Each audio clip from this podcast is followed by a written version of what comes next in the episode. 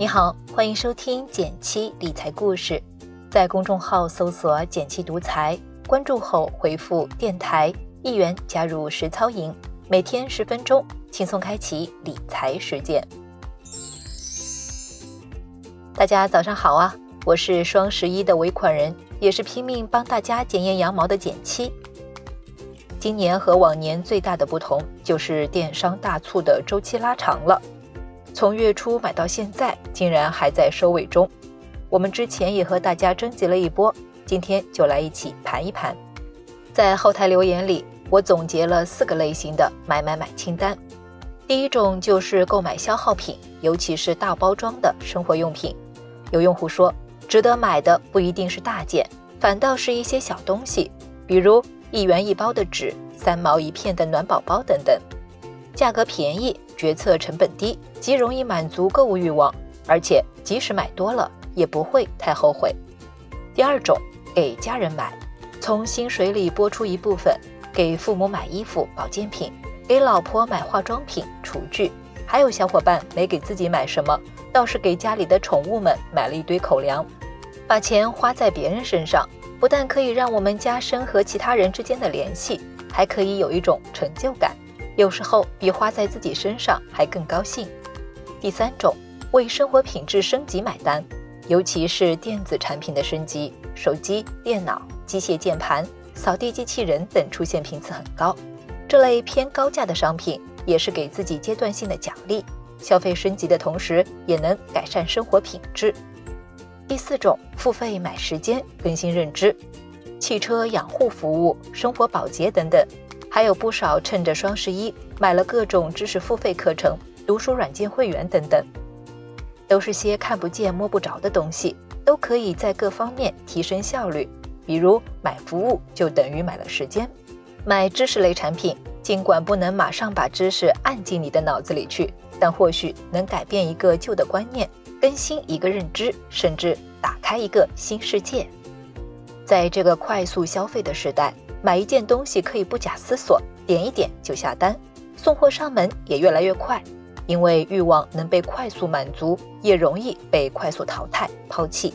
把辛辛苦苦挣来的真金白银花出去，最终能给我们留下什么呢？仔细想了想，我买了一些后来被我定义为乱七八糟。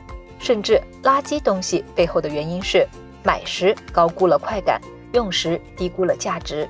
比如积了灰的电子琴，两支不适合我肤色的大牌爆款口红，一个用了不到五次的运动耳机。如果换换思路，在买之前给自己定一些原则，那么就能大大避免浪费，还能让商品反哺自己，转化出更高的价值来。所以，简七在这里给大家列了四条消费原则，让你们买得更爽。第一，付费购买时间。如果你可以用洗车、打扫卫生的这段时间，创造出更高的工作价值来，那么不妨交给专业的服务人员来完成，他们可以做得更细致、更有效。这一点正如前面所说的，你不妨可以用你的时薪来衡量，直接做个计算。社会的分工，某种意义上也是为了提升效率，赚各自擅长的钱，皆大欢喜。所以不要对花钱买服务有资本家的心理负担，你应该为自己节省时间，创造了更多价值而有成就感。第二，消费不浪费，比如跟着打折买了一堆沐浴露，结果不久就厌倦了同一个味道，或者要搬家了，因为太重只能丢掉。类似的例子其实很多。表面上看起来浪费的钱好像也不多，但你的感受并不好。一旦养成了囤积癖，集中计算一下，可能也是一笔意想不到的大开支。就好像我们在理财中常说的拿铁因子，一天一杯三十块的咖啡，就是养在你钱包里的吞金兽了。第三，能力范围内进行消费，少用网络小贷平台或是信用卡分期。因为这样买东西很容易让你有一种很便宜，我一直有钱的错觉，导致最后买到超出消费能力之外，进入慢慢还债之路。第四，最好的消费是投资，一是投资自己，比如去考个证，提升职场竞争力；二是做好理财投资。其实你所能接触到的投资产品，比如各种类型的基金、银行理财等等。这些也都是金融机构加上出售的商品。如果选对了靠谱产品，长期持有的话，这些消费会反哺你，让你的财富、人生体验都上一个层级。我们说，投资是认知的变现。放在双十一买买买中来说，你的每一笔消费里藏着你对投资未来的理解和认知。好了，今天先聊到这儿。不知道你们双十一都买了点什么呢？